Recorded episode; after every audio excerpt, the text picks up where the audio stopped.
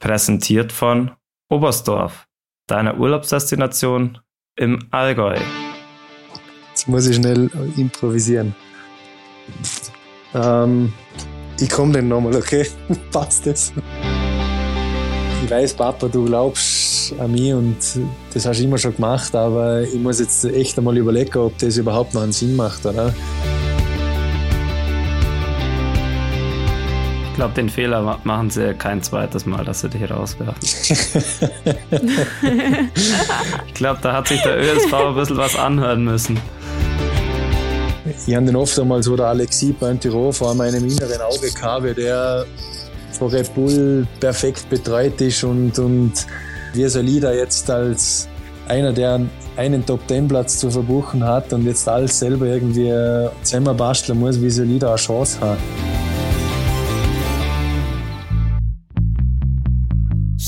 Happens.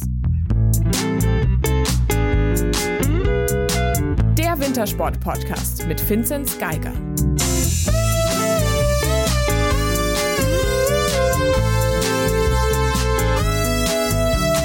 Hallo, hallo und herzlich willkommen zu einer neuen She Happens Folge. Schön, dass ihr wieder dabei seid. Mein Name ist Corinna Horn und mir zugeschaltet sind heute zum einen aus Seefeld Vinzenz Geiger. Servus.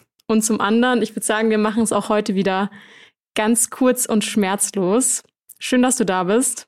Hallo Johannes Strolz. Hallo, danke für die Einladung. Grüß euch. Es ist Dienstagabend, an dem wir aufzeichnen. Ähm, du hast gerade schon erzählt, du bist wieder ein paar Tage zurück aus der Schweiz. Wie war es denn in Zermatt? Ja, am Anfang sehr schön. Also das erste Abfahrtstraining war wirklich bei perfekten Bedingungen. Danach war leider das Wetter alles andere als optimal, sehr viel Neuschnee und, und böiger Wind. Ähm, ja, durch das hat dann leider kein Training mehr und in weiterer Folge auch kein Wettkampf mehr stattgefunden, was sehr schade war. Aber der Marco Schwarz und ich haben dann vorzeitig den Entschluss gefasst, dass wir von Zermatt abreisen und nach Obergurgel fahren und da auf dem ähm, Slalom-Rennhang äh, noch ein Training machen. Es war ja schon ein bisschen abzusehen, oder? Dass es am Wochenende auch schwierig wird. Ja, leider schon. Also der Blackie hat mit dem Markus Waldner noch telefoniert, weil er hin und her überlegt hat, was er tun soll. Und ähm, der Markus hat gesagt, du, es wird sehr, sehr schwierig. Ich glaube, du fährst besser äh, in Sötztal als Lalom trainieren. Also die Chancen sind leider nicht gut gestanden. Es tut mir leid für die Zermatter, weil sie haben sich wirklich sehr viel Mühe gegeben. Man hat wirklich gespürt, dass da viel Herzblut dahinter steckt, hinter dem Renner und ja, hat leider nicht hingehauen. Aber wärt ihr ähm, wirklich nochmal zurückgekommen, falls am Samstag doch ein Rennen stattgefunden hätte? Also bei mir war es äh, ausgeschlossen, dass ich, dass ich nochmal zurückkomme. Beim Blackie war es schon ein Thema, aber ja, die Wahrscheinlichkeit war, war ja wie gesagt sehr gering und von dem her war eigentlich der Plan schon stark auf Slalom-Training ausgerichtet. Ihr hattet trotzdem ein Abfahrtstraining. Ähm, wie ist die Rennstrecke? Ähm, sie war sehr schön zum Fahren, muss ich sagen. Also im oberen Teil ist gleich mal ein, ein schöner Sprung, der ja eher ein paar Meter geht auch. Ähm, der Großteil der Strecke ist aber mit flacher Passagen durchzogen. Also wirklich viele Gleitkurven, viele Passagen, wo man nicht viel Tempo machen kann, äh, wo man wirklich versuchen muss, aerodynamisch äh, perfekt zum Fahren und auch viel Gefühl am Ski auspacken muss. Also da ist sicher sehr viel, ähm, wie soll ich sagen, sehr viel an Gleitfähigkeit äh, mitzubringen, wenn man da schnell sein will. Äh, wir sind im Mittelteil schon drei, vier technische Kurven, die dann auch entscheidend sind, dass man das Speed mit ins Flache mitnimmt. Und ja, die Länge ist äh, natürlich ein Thema, ist relativ eine lange Abfahrt, speziell auf der Seehöhe. Aber ja, es hat Spaß gemacht zum Fahren. Also war es jetzt nicht so übertrieben, wie es angekündigt wurde und immer in den Medien so ein bisschen das Thema war, ob das überhaupt möglich ist und ob das nicht überfördert und was weiß ich alles. Na, also möglich ist es auf jeden Fall. Ähm, von dem her, ja, geht es schon. Ähm, ich denke, dass das natürlich konditionelle Herausforderung ist, speziell dann im Wettkampf, wenn man noch mehr ans Limit geht, wenn mehr Anspannung dabei ist.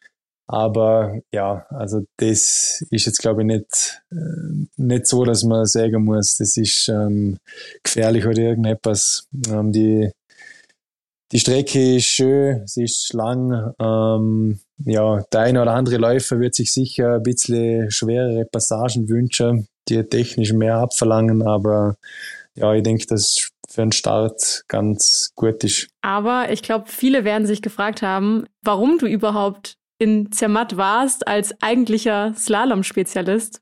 Wie kam es denn dazu?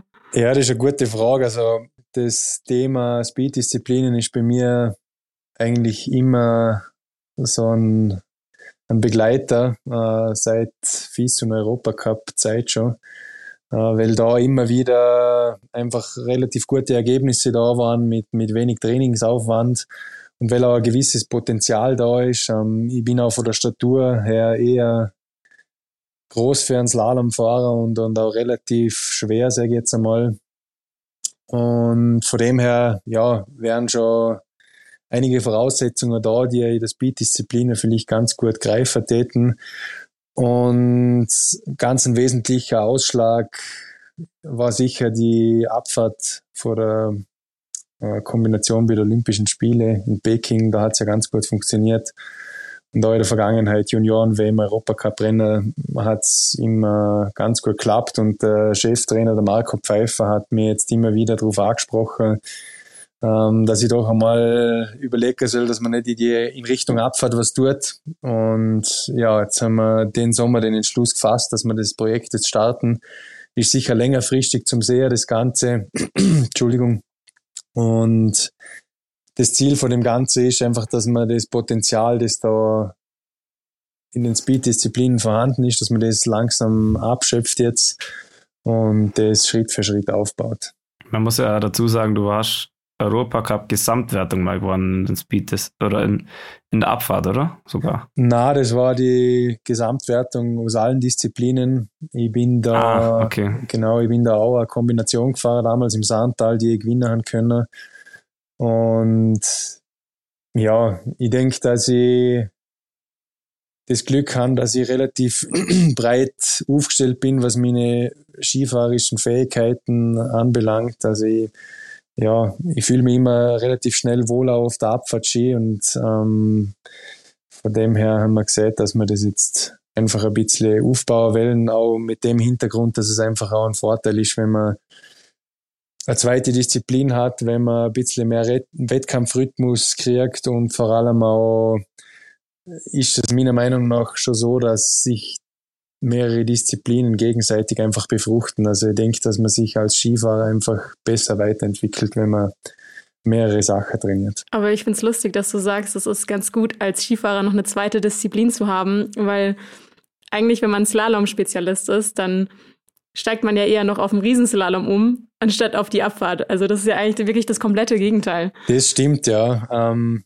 es ist sehr, sehr konträr und ist sicher auch eine große Herausforderung, was die Wettkampfplanung betrifft, speziell im Jänner, ist es natürlich unglaublich schwierig als Slalomfahrer. Da ist jetzt aber aktuell auch noch gar kein Fokus äh, im Speed-Bereich da. Also wir wollen jetzt wirklich einmal am Anfang der Saison, also jetzt, die Chance nützen, weil es jetzt auch vom Programm her am besten passt.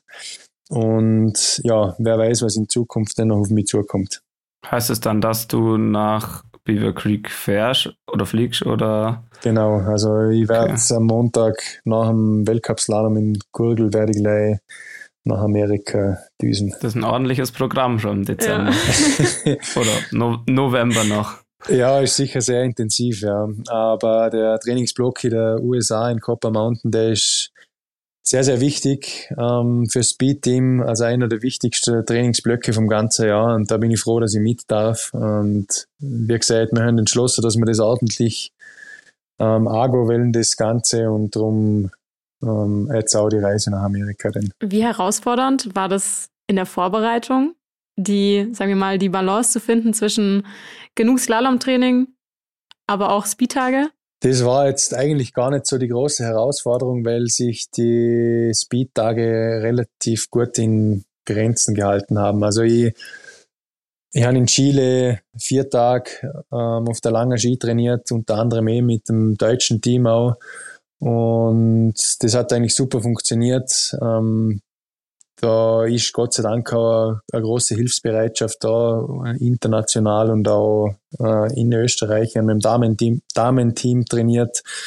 Und die größere Herausforderung war jetzt eigentlich nach der Zeit in, in also nach der Zeit äh, vom ersten Weltcuprennen in Sölden, weil da wirklich das Wetter alles andere als mitgespielt hat. Wir hätten eigentlich geplant dass wir am Rennhang in Sölden noch einen Speedblock machen. Das hat dann aber leider nicht so funktioniert. Ähm, also es war jetzt eher schwer, die Speed-Tage zusammenzukriegen. Ich glaube, das ist dann auch schlussendlich die ganz große Herausforderung, dass man die Dinge, die man dann so plant, dass man die dann auch wirklich umsetzen kann. Und speziell die Abfahrt ist da natürlich sehr anfällig, äh, was Bedienungen betrifft. Also wenn da das Wetter nicht ganz genau passt, dann kann es einem den Plan ganz gut, ganz schnell durch ein äh, oder ganz schnell über den Haufen werfen, sagen wir so. Aber das Gute ist ja, gerade was Trainingsbedingungen in Europa angeht, ähm, ich glaube, da ging es allen gleich. Ja, es war wirklich sehr, sehr schwierig für alle Teams. Ähm, das ist ja auch ein großer Kritikpunkt an dem Rennen in Zermatt, dass es einfach relativ früh ist. Und speziell für die Speed-Mannschaften ist es natürlich schon eine große Herausforderung, dass sie da gut vorbereitet sind. Ähm, man muss einfach ganz klar sagen, dass die Trainingsflächen, die man zur Verfügung hat, immer weniger werden. Unsere Gletscher werden leider immer kleiner und, und verschwinden nach und nach. Und ja, zum Abfahrtfahrer braucht man einfach enorm viel Platz. Ähm, man braucht Platz, dass man überhaupt einen Kurs setzen kann. Man braucht einen dementsprechenden Sturzraum, was einfach enorm wichtig ist, dass das Ganze auch sicher ist. Und ja, es wird leider immer schwieriger. War jetzt dieses Jahr speziell schwierig, weil am Anfang zu wenig Schnee, dann zu viel Schnee. Ähm, ja, sind sicher große Herausforderungen. Eine große Herausforderung war wahrscheinlich auch die vergangene Saison. Ähm, wir wollen natürlich nochmal über den letzten Winter sprechen, der gerade nach deinem Durchbruch in der Olympiasaison nicht so einfach war. Du bist in neun Slalomrennen sechsmal ausgeschieden, hast, hast es nicht zur WM geschafft, auch nicht zum Weltcupfinale in Andorra. Und am Ende des Winters stand ähm, mit Platz zwölf beim Slalom in Wengen dein, dein bestes Weltcup, äh, dein bestes Saisonergebnis im Weltcup zu Buche. Wie hast du den, den vergangenen Winter für dich analysiert? Ähm, also ich habe sehr, sehr viel darüber nachdenkt, was vergangene Saison passiert ist. Äh, habe mich lang damit beschäftigt, auch im Sommer noch. Äh, ja, ich denke, dass, dass mehrere Sachen zusammengekommen sind. Also auf der einen Seite habe ich natürlich an mich selber ganz andere Erwartungshaltung gehabt, wie es davor kam. Ähm, vor außen war massive Erwartungshaltung da, die ich noch nicht so kennt haben bis dato. Ähm, es waren sehr, sehr viele Rennen mit schwierigen Pistenverhältnissen, was jetzt keine Ausrede ist, weil die Verhältnisse ja für alle gleich sind. Aber das ist sicher etwas, wo ich noch besser werden muss, wenn die, wenn die Pisten jetzt nicht so herheben, wenn sie eher weich sind und die Lufttemperatur warm ist, dann habe ich sicher noch Potenzial, was die Linienwahl betrifft. Und irgendwann ist dann natürlich der berühmte Wurm drin nach dem vierten Ausfall und das Ganze wird dann zur Kopfsache. Und das war eigentlich etwas, wo ich, das ich wirklich ja, unterschätzt habe, wie, wie schleichend, dass sich so eine, eine verkrampfte Herangehensweise denn einschleichen kann. Also das war nicht so, dass ich jetzt vom einen aufs andere Rennen mir denkt han, so, jetzt lege ich den Schalter um und jetzt probiere ich es mit der Brechstange, sondern das hat sich wirklich so Schritt für Schritt eingeschlichen, dass ich immer ja, noch mehr mit Krampf und noch mehr mit Zwang das Ganze probiert habe und das wissen alle, dass das einfach nicht funktioniert, egal in welcher Sportart, oder? Und ja, schlussendlich ist dann so die, die vermurkste Saison ähm, zustande gekommen. Aber war es dann so, dass du gar nicht irgendwie mal schnell genug warst, dass es sich ausgeht oder einfach, dass dann wirklich das die Ausscheidungen äh, ähm, eher das Problem waren, also dass du ähm, aus den, also nicht durchkommen bist. Genau das war das Problem, dass ich, dass ich einfach nicht ins Ziel gekommen bin. Ich habe mit vier DNFs gestartet und das war natürlich Worst Case. Ähm, war auf der einen Seite jetzt gar nicht so dramatisch, weil ich eine gute Startnummer kann nach wie vor. Also vor der wichtigste Renner im Jahr, Wenge, Nadelboden, Kitzbühel und Schlabming, äh, war eigentlich die Startnummer nach wie vor gut. Ähm, es war auch so, dass ich mit dem Trainerteam in erster Linie so analysiert haben, dass wir eigentlich versuchen müssen, ruhig zu bleiben und einfach weiter riskieren und attackieren im Rennen, weil im Training hat es sehr, sehr gut funktioniert. Also ich war wirklich gut in Form vor der Saison, eine gute Vorbereitung gehabt. Haben sicher in Madonna auch Pech gehabt, weil man da eine Stange abgebrochen ist während dem Lauf und die ist mir direkt vor die Ski gerutscht, auf der ich dann leider ähm, zu Sturz gekommen bin. Ähm, ja, und die Ausfälle, das war dann einfach das Riesenthema, oder? Es war dann in Wengen der zwölfte Platz das beste Ergebnis, wie du vorher schon kurz erwähnt hast, Corinna. Und das war komischerweise das Rennen, wo ich eigentlich gezwungen war, zum ins Ziel kommen. Also da war wirklich die Zielsetzung für den Tag nur ins Ziel. Egal ob zwölfter Platz oder vierzigster Platz, komplett egal, einfach ins Ziel, saubere technische Fahrt und das war dann äh, das, das beste Ergebnis vom, vom ganzen Jahr. Und ich glaube, das war ja, das war so, ja, sinnbildlich für die Saison, weil wenn ich das wirklich besser beherzigt hätte, dass ich mir einfach äh, mehr auf das Technische konzentriere beim Fahrer, dann hätte es auch ähm, vielleicht auch noch besser funktionieren können. Wie du schon gesagt hast, mit vier DNFs rein zum Starten, ich glaube, da ist es sehr schwierig, ähm, locker ranzugehen. Ja, war sehr schwer. Ähm, ich habe ich hab natürlich den Druck verspürt, ähm, war aber eigentlich im Vergleich zum, zum Vorjahr relativ wenig Druck, sage ich jetzt einmal. Ich habe ja in der Olympiasaison als, als Kaderloser die Saison gestartet. Also ich war nicht im Team und bin dann eigentlich aus dem Nichts von 0 auf 100 geschossen in Adelboden. Und da war der Druck eigentlich viel höher für mich, weil ich, weil ich gewusst habe, okay, ich fahre eigentlich um, um Fortbestand meiner Karriere, oder? Ähm, dementsprechend habe ich auch gedacht, dass ich der Situation gewachsen bin und dass ich das schon im Griff habe was sich im Nachhinein jetzt aber als falsch herausgestellt hat. Ähm, eine Sache habe ich dann Gott sei Dank schon noch gut hingekriegt. Die haben am Ende der Saison ähm, auch das Problem gehabt, dass für die darauf folgende Saison, also für die jetzige, eine, eine extrem hohe Startnummer gedroht hätte. Also ich habe gewusst, meine Startnummer wird immer schlechter aufgrund der ausbleibenden Punkte.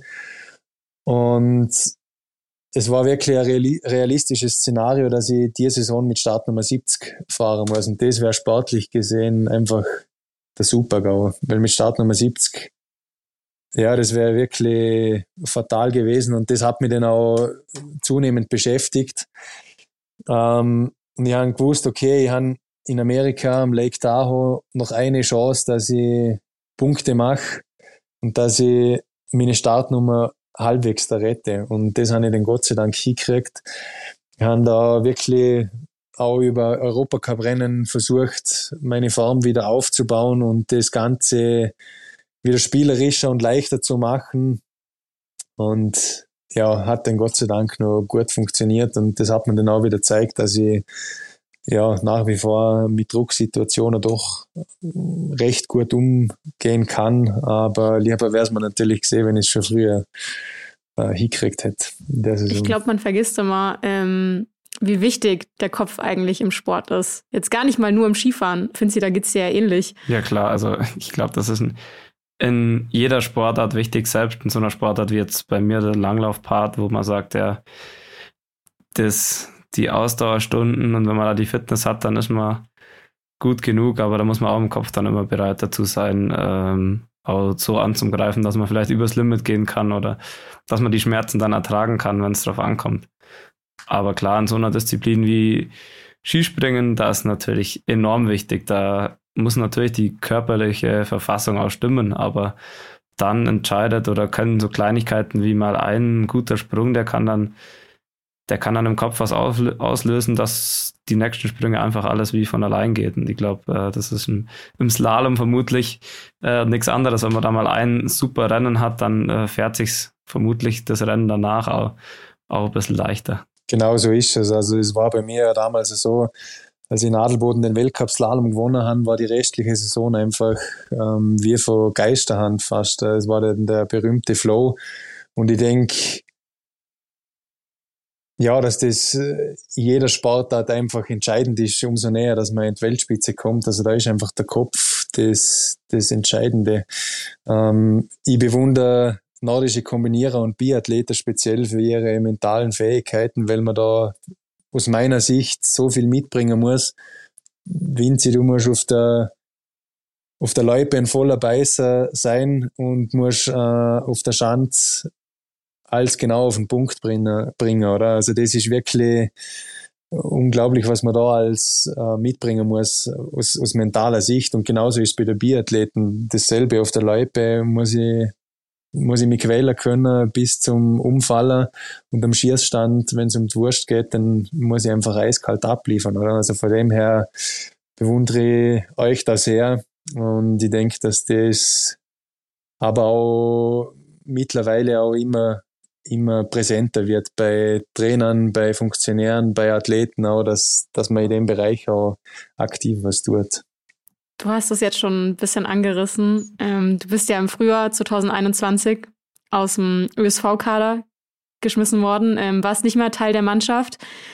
Hattest du nach letztem Winter Angst, dass du nochmal in eine, sagen wir mal, in einen ähnlichen Kreislauf, in eine ähnliche Spirale rutschst vielleicht?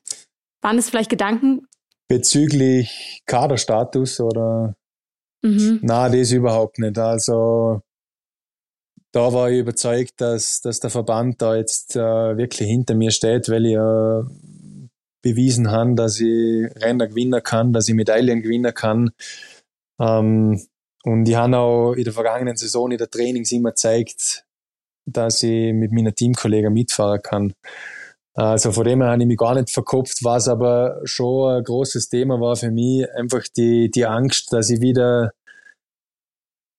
so eine elendslange Durch Durchstrecke jetzt vor mir haben. Ähm, ich habe wirklich sehr, sehr lang gekämpft, dass ich, ja, dass ich ganz, ganz nach vorne komme in dem Sport und das ist dann sehr plötzlich passiert bei mir. Und irgendwie habe ich dann letztes Jahr das Gefühl gehabt, hey, jetzt, jetzt fängt wieder von vorne an. Ähm, jetzt muss ich wieder, jetzt ist die Startnummer wieder weg, jetzt muss ich mich da wieder nach vorne kämpfen, jetzt, ähm, ja, könnte es passieren, dass ich, dass ich wieder jahrelang um, umkämpfe. Also das war dann schon präsent. Ich glaube, den Fehler machen sie kein zweites Mal, dass sie dich rauswerfen. ich glaube, da hat sich der ÖSV ein bisschen was anhören müssen. Die Story, die, die wurde in Deutschland auch äh, so, die kam sehr, sehr gut an. Also ist ja, ja. auch logisch, wenn man seine Ski selber wächst im Weltcup-Team, dann ist es, ja, das, das kommt ja auch gut an und ich glaube, da haben sich sicher schon sehr viele drauf angesprochen. Ja, das war natürlich äh, eine Geschichte, die vielen äh, sehr gut gefallen hat. Ähm, so, ich mein, es geht eh fast allen, allen gleich, sage ich mal, wenn ein Underdog gewinnt, dann ist es meistens eine coole Sache und es war natürlich ein Riesenthema und man hat mir oft darauf angesprochen, dass das jetzt natürlich eine Riesengenugtuung sein muss für mich, wenn ich da am Verband jetzt eins auswische mit den Erfolgen. Aber das war für mich eigentlich absolut gar nicht so. Also ich habe die, die, die Entscheidung vom Verband auch nachvollziehen können. Und natürlich hat es mir Veto, dass man mich aus dem Team geworfen hat. Das war natürlich eine große Enttäuschung für mich. Aber der Verband hat einfach eine sportliche Konsequenz gezogen aufgrund dessen, äh, dass ich einfach keine Ergebnisse gebracht habe. Und es ist einfach Spitzensport und wer im Spitzensport auf lange Sicht keine Leistung bringt, der, der muss früher oder später leider mit so etwas rechnen. Und das war bei mir einfach so. Ich muss dazu sagen, dass die Trainer sich unheimlich für mich eingesetzt haben, dass die alles dafür gemacht haben, dass ich meine Ziele erreichen kann und ich habe es halt leider nicht umgesetzt und den, Rück, den Rückhalt habe ich auch in der Zeit, in der ich nicht im Team war, wirklich verspürt. Also immer, wenn ich um Hilfe gebeten habe, habe ich sie wirklich gekriegt. Ähm, natürlich war es finanziell ein großer Aufwand. Es war ein großer planerischer Aufwand, weil ich wirklich alles ähm, oder sehr, sehr viel in eigene in eigener Faust gemacht haben.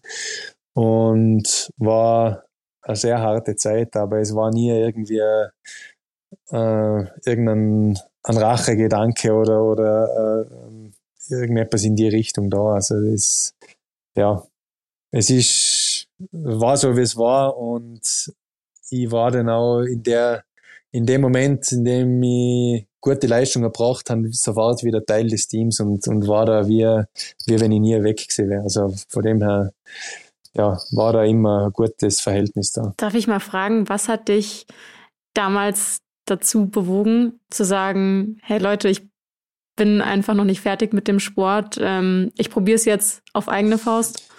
Also die letztendliche Entscheidung war aufgrund dessen, weil ich einfach gespürt habe, das ist das Schönste für mich, wenn ich den Sport machen darf. Ähm, das war sicher der Hauptgrund.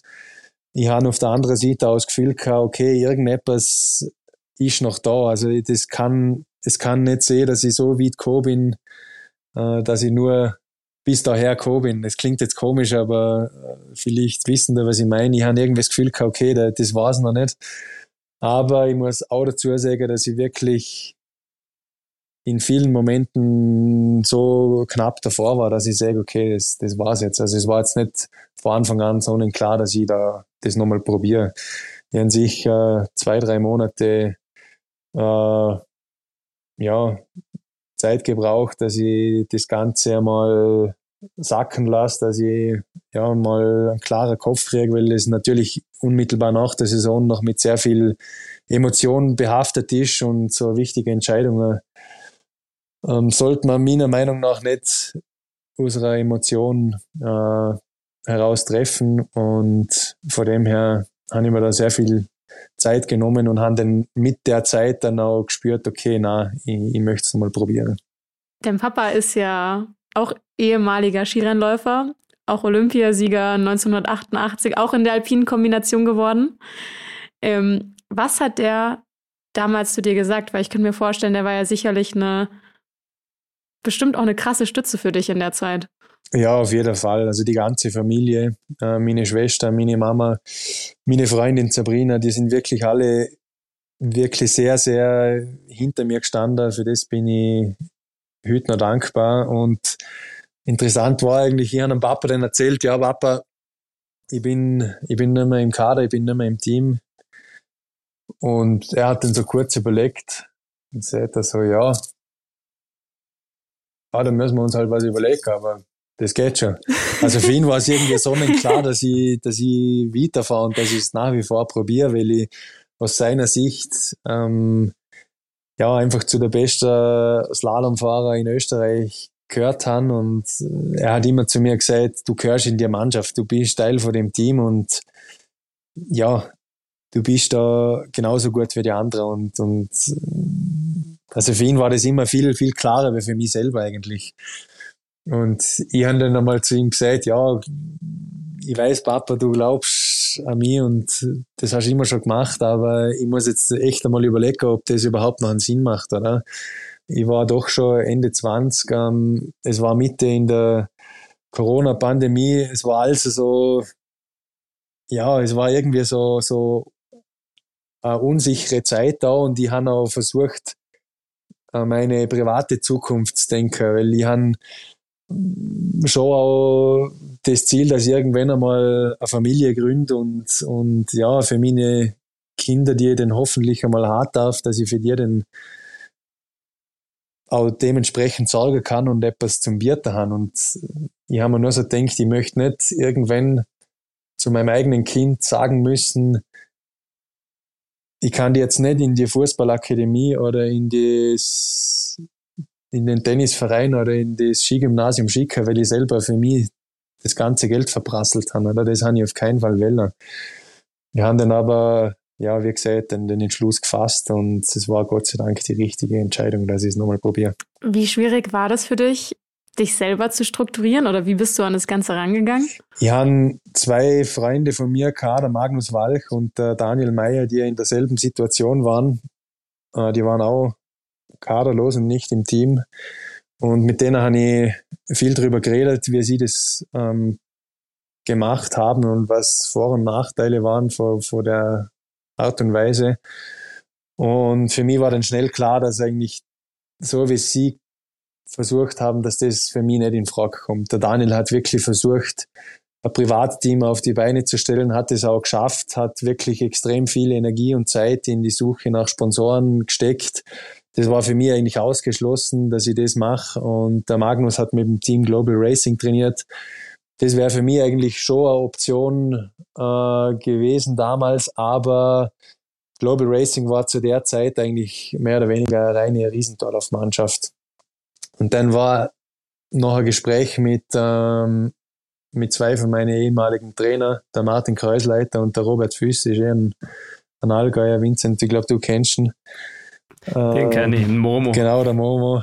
Ähm, und die haben mir dann eigentlich nahegelegt, dass ich es doch einfach halten soll, dass ich es relativ unkompliziert machen soll und ja, mich vielleicht versuche an andere Teams ranzuhängen. Und das habe ich dann auch gemacht.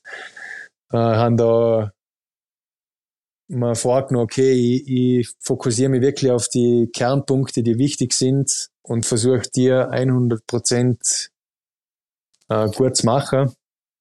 Und das hat dann wirklich sehr, sehr gut funktioniert. Das war aber nur möglich mit viel Hilfsbereitschaft. Wir haben dann bei einigen Teams angefragt, ob, ob ich mittrainieren dürft und haben dann speziell beim deutschen Weltcup-Team, beim Technikteam unglaubliche Hilfsbereitschaft äh, erfahren. Also ich habe mit den Deutschen sehr, sehr gute Trainings gemacht. Ähm, das war eigentlich eins von der schönsten Erlebnisse für mich der ganzen Zeit, weil ich wirklich gespürt habe, hey,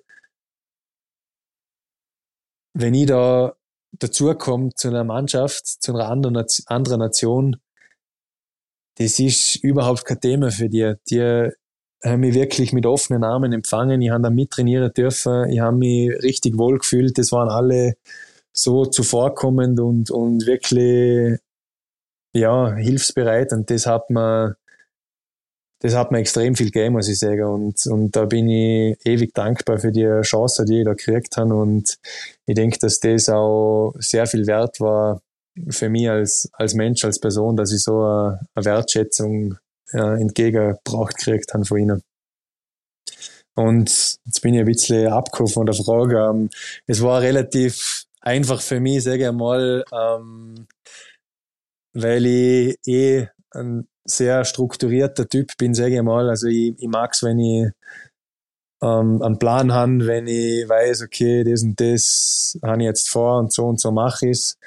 Also von dem her war das jetzt eigentlich für mich gar nicht so die große Herausforderung. Also gab es schon auch Vorteile, nicht mehr Teil dieses Kadersystems zu sein und vielleicht auch einfach mal selber entscheiden zu können, hey, wo, wo trainiere ich, ähm, wann trainiere ich, wie organisiere ich das Ganze? Absolut. Also im ersten Moment hat man das Gefühl, wie soll das funktionieren, wenn ich jetzt alles selber machen muss. Ähm, ich habe den oft einmal so der Alexis Pointiro vor meinem inneren Auge gehabt, wie der von Red Bull perfekt betreut ist und, und ähm, ja, alles bis aufs letzte Detail geplant ist und der alle Möglichkeiten hat und eh schon einer der allerbesten äh, ist, der, die den Sport jemals ausgeübt haben und wir Solida jetzt als einer, der einen Top-Ten-Platz zu verbuchen hat und jetzt alles selber irgendwie äh, zusammenbasteln muss, wie Solida eine Chance hat das habe ich dann schon oft das Gefühl gehabt, aber ich habe dann schnell gemerkt, dass das Ganze auch sehr, sehr viele Vorteile hat. Ähm,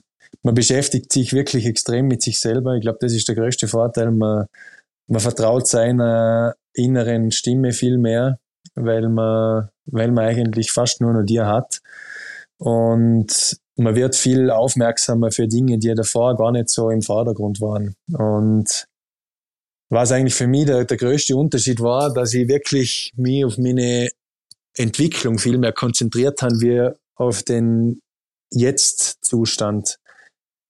Ich kann mich gut erinnern, wo ich da mit dem, mit dem deutschen Team trainiert habe, der Julian Rauchfuß und der, und der Strasser Linus, die haben mich bei der ersten Trainings, wo ich dabei war, die haben mich sekundenweise haben mich die herplattelt. Also im, im Schnalztal und in Sölden bei den Trainings, da war ich permanent zwei, drei Sekunden hinter der Bestzeit. Und ich weiß speziell der Julian, der ist da gefedert, unglaublich. Ähm, und das war mir aber komplett wurscht. Also ich habe mir natürlich schon gedacht, boah, da habe ich jetzt noch was zum Tun, dass ich, dass ich in Fahrt komme. Aber ich habe irgendwie innerlich keinen Stress gehabt, weil ich gewusst habe, okay, die hatten schon mehr Trainings. Ähm, ich habe relativ spät gestartet. Ich bin einfach noch nicht so weit in meiner Planung, in meiner Vorbereitung. Aber der Weg passt. Ich mache meine Schritte und dann haut es hin am Ende.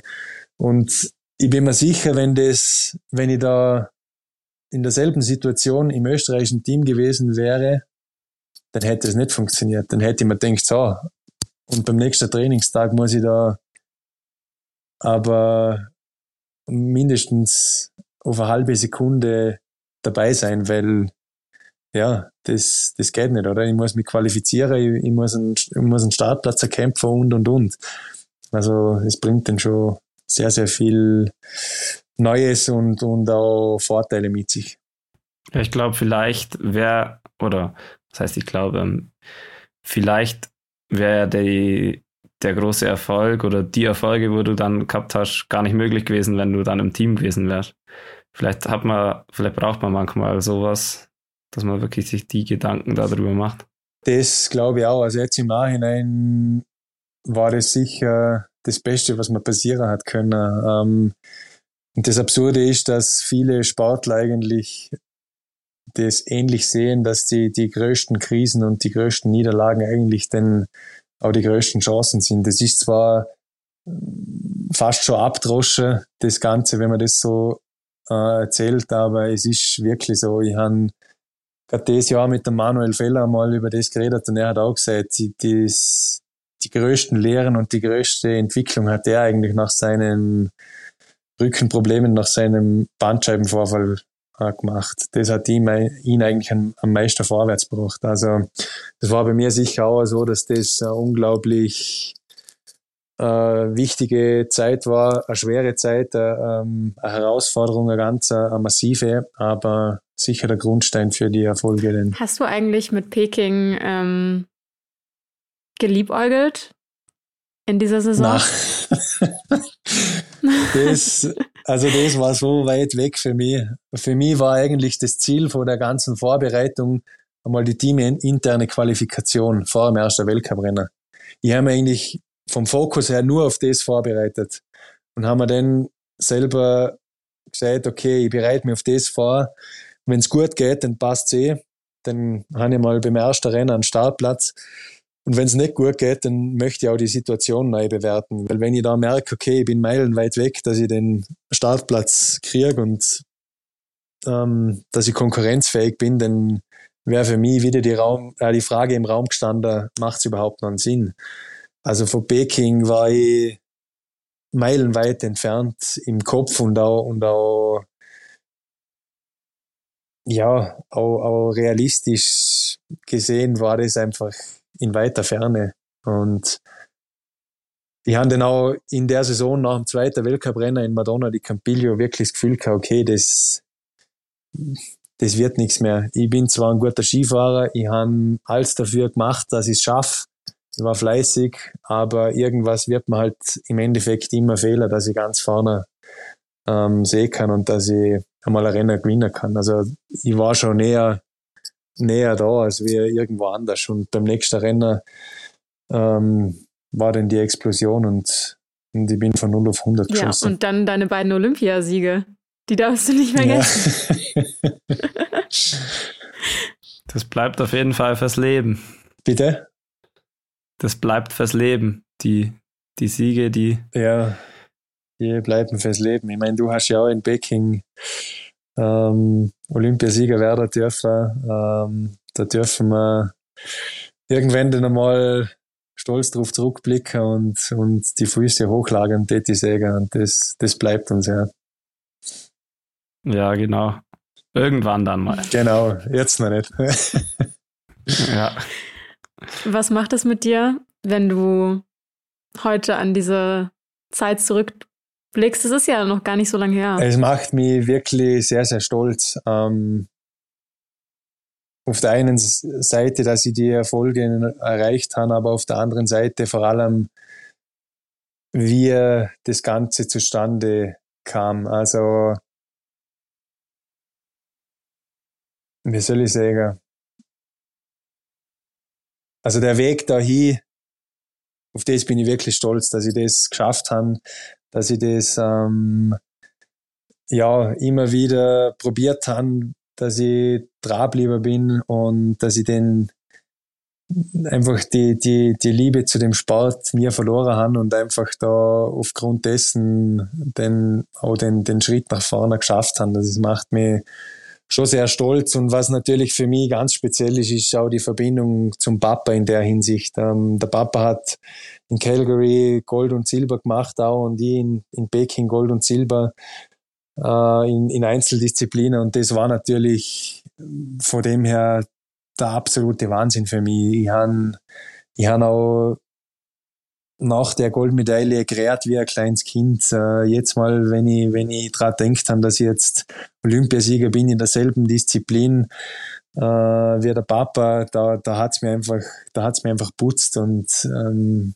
das, ja, das werde ich sicher nie vergessen. Und was auch ganz speziell ist an dem Ganzen, dass ich wirklich das Gefühl kann, okay, es freut sich gefühlt die ganze Welt mit mit mir. Also ich, bei jedem Mensch, der mir gratuliert hat, habe ich wirklich das Gefühl gehabt, er, ja, er freut sich ehrlich für mich und das hat das Ganze noch einmal besonderer gemacht.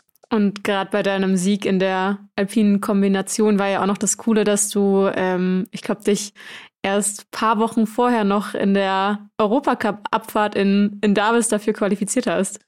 Ja, genau, das ähm, macht die ganze Geschichte eigentlich noch einmal kitschiger. Ähm, nach Adelboden war natürlich Olympia auf einmal ein Riesenthema und das war Mitte im Jänner, wo man eigentlich den, ja, gar keine Zeit hat als Slalomfahrer, dass man da maßmäßig jetzt irgendwas anderes tut, als Slalom trainieren und Slalom Renner fahren. Und dann ruft mir der Cheftrainer an und sagt, ja, du, Kombination in Peking ist jetzt ein Thema, aber dass du startberechtigt bist, musst du noch Fisspunkte machen in der Abfahrt. Dann sage ich, ja, wo soll ich jetzt Fisspunkte herzaubern in der Abfahrt? Das ist Mitte Jänner, Wengen steht vor der Tür und danach sind zwei Heimrennen, Kitzbühel und Schlabming. Dann sagt er zu mir, ja, ähm, die Woche Europacup-Abfahrt in Italien, ähm, heute Anreise. Dann sage ich, Andi, das, das funktioniert nicht, das geht nicht. Ich, ich habe kein Ski, ich, ich, ich, ich habe keinen einzigen Schwung Riesentorlauf oder Super-G oder Abfahrt trainiert, ich bin nur Slalom gefahren. Ähm, ich bin hundsfertig äh, vor Adelboden heimgekommen, obwohl es natürlich wunderschön war, aber das war dermaßen anstrengend für mich, weil da so viel passiert ist in der, kurze, in der kurzen Zeit für mich. Und ja, dann habe ich gesagt, das, das, das geht nicht. Ja, jetzt überlegst du einmal. Okay, ich darüber nachdenkt und haben den, war dann schon hin und her gerissen, weil es geht ja doch um, um Olympische Spiele einfach. Also jetzt nicht etwas, wo man gleich sagt, na, das machen wir lieber nicht. Ähm, und es hat dann wirklich auch sehr viel Überzeugungskraft gebraucht vom, vom Trainerteam, dass ich, dass ich das Ganze mache, weil natürlich auch ein gewisses Verletzungsrisiko mitfahrt bei der Abfahrt. Und ja, das hat dann Gott sei Dank gut funktioniert. Die, die Abfahrt in Darwis ist auch gut geeignet für das Ganze, ähm, weil es relativ eine, eine leichte Abfahrt ist. Sie ist zwar vom Tempo her sehr hoch, aber ja, na, das gibt's nicht. Hört ihr mich? Wir haben dich, ja, wir haben dich gehört, bis ähm, dass die Europacup-Abfahrt in Davis eigentlich ganz, sagen wir mal, dankbar dafür ist, wenn man äh, sehr, sehr wenig Speed gefahren ist in den letzten Monaten. Ja, genau. Also von dem her war sie eigentlich äh, geeignet für das Ganze. Es war dann aber beim Rennen selber ähm, unerwarteterweise extrem unruhig von der Piste her und sehr gefährlich. Also bei dem Rennen sind wirklich sehr, sehr viele Athleten gestürzt und einige haben sich leider auch verletzt. Also es war, war dann doch noch eine ziemliche Challenge. Aber auch das ist dann gut gegangen und dann, ja, nach Kitzbühel war dann auch ähm, fixiert, dass ich in Peking fix dabei bin und dann ist losgegangen. Wie lange zerrt man von, von diesen Momenten oder von dieser, von dieser, also von dieser mega krassen Saison, die du hattest? Gar nicht so lang, wie man denken würde. Also natürlich ähm, ist es nach wie vor eine Riesenbestätigung für das, was man über die Jahre an Training und Arbeit in das Ganze steckt.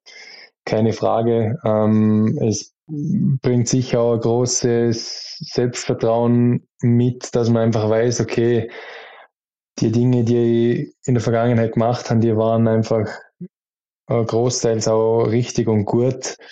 Aber ähm, das habe ich auch gelernt. Man muss Erfolge, glaube ich, in gewisser Weise genauso schnell vergessen wie Niederlagen, vielleicht sogar fast nur schneller. Ähm, das war vielleicht auch ein Problem, das ich letzte Saison dann auch hatte, wo es dann so, so überhaupt nicht gelaufen ist, dass ich immer wieder versucht habe, das von der Vorsaison zu reproduzieren. Und das funktioniert aber nicht.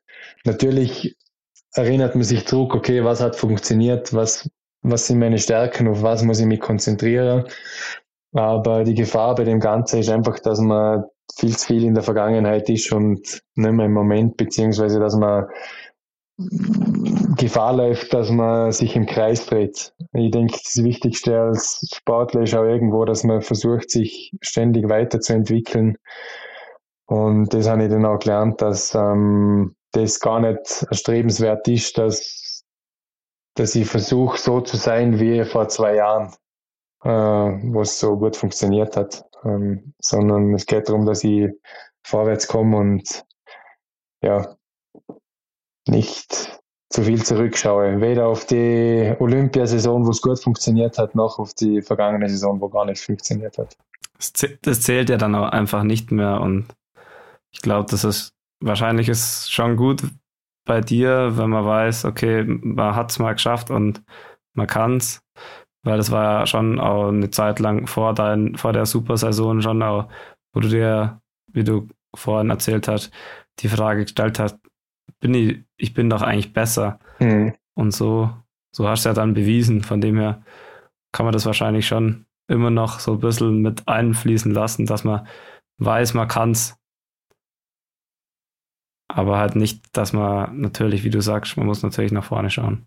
Absolut. Äh, ich denke, dass, ja, dass das bei euch sicher ähnlich ist und äh, faktisch, wie du gerade erwähnt hast, vor der Medaille kannst du einfach in der folgenden Saison nichts mehr kaufen. Das ist so. Ähm, da fängt jeder wieder von vorne an ähm, jeder startet bei null Punkten und das Spiel geht von vorne los. Und ja, ich, ich kann mich gut an ein Interview von Axel und Zwindal erinnern. Ähm, er ist äh, Weltmeister war er, genau. Und nach der Weltmeisterschaft hat man gefragt, ja, wie jetzt als Weltmeister das nächste Rennen ist für ihn.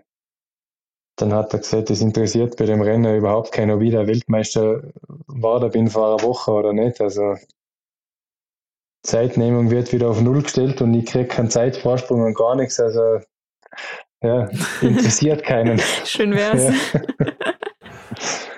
Ja, ja so. Ist ja auch besser so. Ja. ja. Gott sei Dank. Ich meine, das ist ja auch gut und richtig so. Also das, das passt schon. Und wie, wie gehst du jetzt die, die nächste Saison an? Oder die jetzt ja schon läuft? Und wo du jetzt ja schon den Hang vielleicht äh, mal ausprobieren konntest, letzte Woche oder die letzten Tage in, in Gurgel. Steht ja am Wochenende an. Ähm, was hast du für ein Gefühl und wie gehst du jetzt die Saison an? Ähm, das Gefühl ist sehr gut. Wir haben wirklich eine sehr, sehr gute Vorbereitung gemacht. Ähm, in Chile das Trainingslager war schon sehr gut und jetzt auch die Trainings in, in den letzten Wochen war sehr, sehr gut und ich denke, dass Skifahrerisch momentan, momentan alles da ist, dass ich meine Ziele erreichen kann. Es geht jetzt nur noch darum, dass ich ja, das Ganze im Wettkampf umsetze. Wir haben auch beim Material sehr, sehr gute Fortschritte gemacht. Ähm, ich hoffe, dass das auch dann sich in der Ergebnisse dementsprechend widerspiegelt und die Ziele für die Saison sind jetzt sicher mal ähm, nicht die, die ganz, ganz großen. Also langfristig will ich natürlich ähm, wieder um Medaillen kämpfen, will Medaillen machen, möchte ähm, die großen Klassiker gewinnen. Einen habe ich ja schon gewinnen dürfen, aber jeder Slalomfahrer träumt davor, dass er in Kitzbühel mal gewinnt, in Schladming, in Wengen etc. Das sind natürlich die ganz, ganz großen Ziele. Aber für die Saison ist jetzt mal wichtig, dass ich die Startnummer einfach verbessere. Das ist einmal das, das Hauptziel. Und ja, wenn mir das gelingt, dann habe ich hoffentlich äh, bald wieder eine gute Ausgangsposition, vor der, vor der ich dann ja, die, die ganz großen Ziele wieder in Angriff nehmen kann. Wo stehst du da aktuell? In der, bist du in der zweiten Startgruppe oder hm. auch da weiter hinten schon? Leider weit weg von der zweiten Startgruppe. Ähm, ich bin, also selber habe ich es jetzt noch gar nicht genau äh, gecheckt, aber meine Trainer haben mir mitgeteilt, dass ich jetzt in die Top 30 gerutscht bin, aufgrund dessen, dass der Pinturo und der Braten ähm, also der, der Alexi fährt ja kein Slalom mehr und der Lukas hat ja leider seine Karriere beendet. Äh, und durch das bin ich jetzt äh, in die Top 30 gerutscht. Und ja, wird eine hohe 20er oder, oder eben die Startnummer 30er. Aber das ist ja schon mal wichtig, dass man in den Top 30 ist, oder? Weil da dahinter wird es dann doch nochmal deutlich schwieriger. Absolut. Also ich habe Gott sei Dank noch gute Fisspunkte gemacht, ähm, dass ich knapp nach den 30 starten kann oder könnte. Das war eben das, was ich vorher angesprochen habe mit, mit Amerika im Lake Tahoe. Ähm, also von dem her habe ich mich da gut abgesichert. Da wenn jetzt die ersten Rennen nicht gut laufen sollten, dann wäre das jetzt noch kein großes Problem. Aber es ist natürlich viel wert, wenn man einfach in der Top 30 gestartet. Das ist rein psychologisch schon ganz was anderes, wenn ich, ja, wenn ich vor dem TV-Break starte und weiß, okay, ich, ich starte jetzt einfach bei der 30 Beste und, und nicht danach. Also das ist sicher auch psychologisch ein, ein gewisser Vorteil. Auf was freust du dich am meisten diese Saison?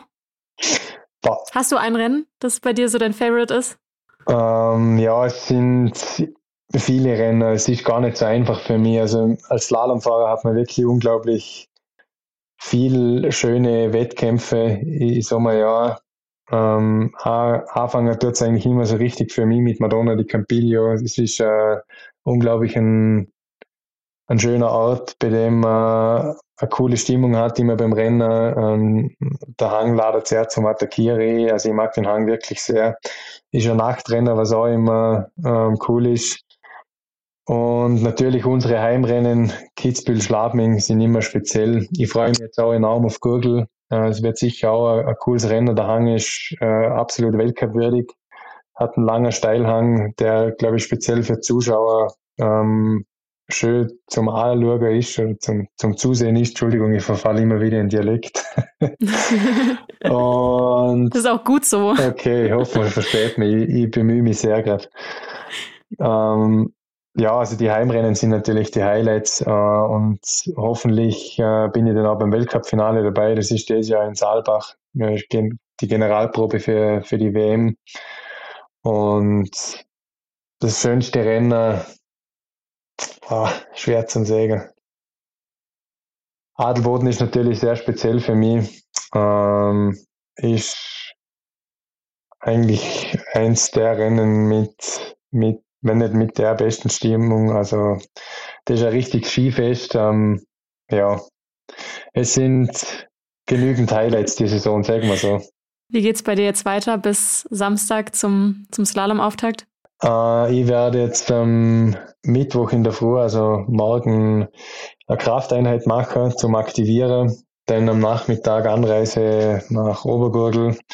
Am Donnerstag ist dann ein normales Slalom-Training am Programm ähm, in Obergurgel, also nicht am Rennhang, sondern auf einer Trainingspiste.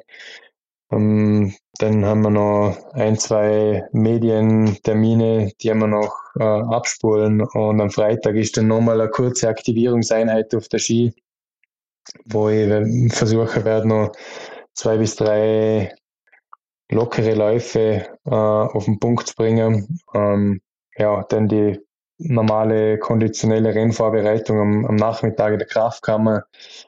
Ähm, ja, Teambesprechungen, Medientermine und dann geht es am Samstag endlich wieder los. Hört sich nach einem guten Plan an. Doch, ist ja aber die Anreise dann gar nicht so weit.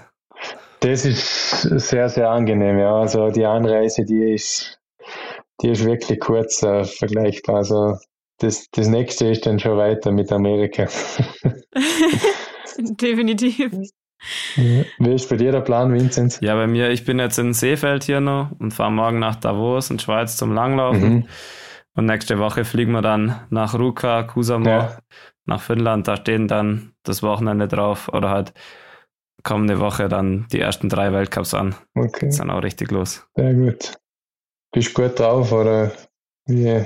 Was hast du für ein Gefühl? Ja, ich habe schon ein ganz gutes Gefühl. Äh, es ist schon mal bei uns ein bisschen schwierig, das einzuschätzen, vor allem vor dem ersten Weltcup, weil da, ja, die, man sieht es jetzt nicht ganz so, was die anderen Nationen drauf haben und vor allem die Schanze in äh, Kusamo, die ist dann sehr speziell. Mhm. Da, da kann man auch nach dem ersten Wochenende noch nicht hundertprozentig sagen, wie man wirklich drauf ist, aber ich habe ein gutes, ganz gutes Gefühl und äh, ich glaube, im, im Laufen passt auf jeden Fall.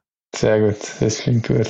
Aber Johannes, dann sagen wir auf jeden Fall Danke für deine Zeit. Wir drücken die Daumen nicht nur für Samstag, sondern für die komplette Saison. Und wer weiß, vielleicht schaust du ja den Winter nochmal bei uns vorbei. Dankeschön. Ähm, euch auch alles, alles Gute. Äh, ein guter Winter, Wind und wünsche dir viel Erfolg. Danke, dass ich bei euch sehen dürfen. Hat mich sehr gefreut und ja, vielleicht bis zum nächsten Mal. Ja, danke und ich wünsche natürlich auch alles erdenklich Gute, dass der Winter wieder locker von der Hand geht. Danke dir. Und falls ihr uns sonst irgendetwas mitzuteilen habt, dann meldet euch gerne entweder per Mail an team.shehappens.de oder auch auf Instagram an she.happens. Das war's für heute. Ähm, wir hoffen, dass Moritz nächste Woche auch wieder dabei ist. Und ähm, ja, bis dahin schöne Woche und fleißig Ski Alpin einschalten am Wochenende. Bis nächsten Mittwoch. Macht's gut. Ciao. Dann würde ich sagen, drücken wir mal auf Aufnahme Stopp.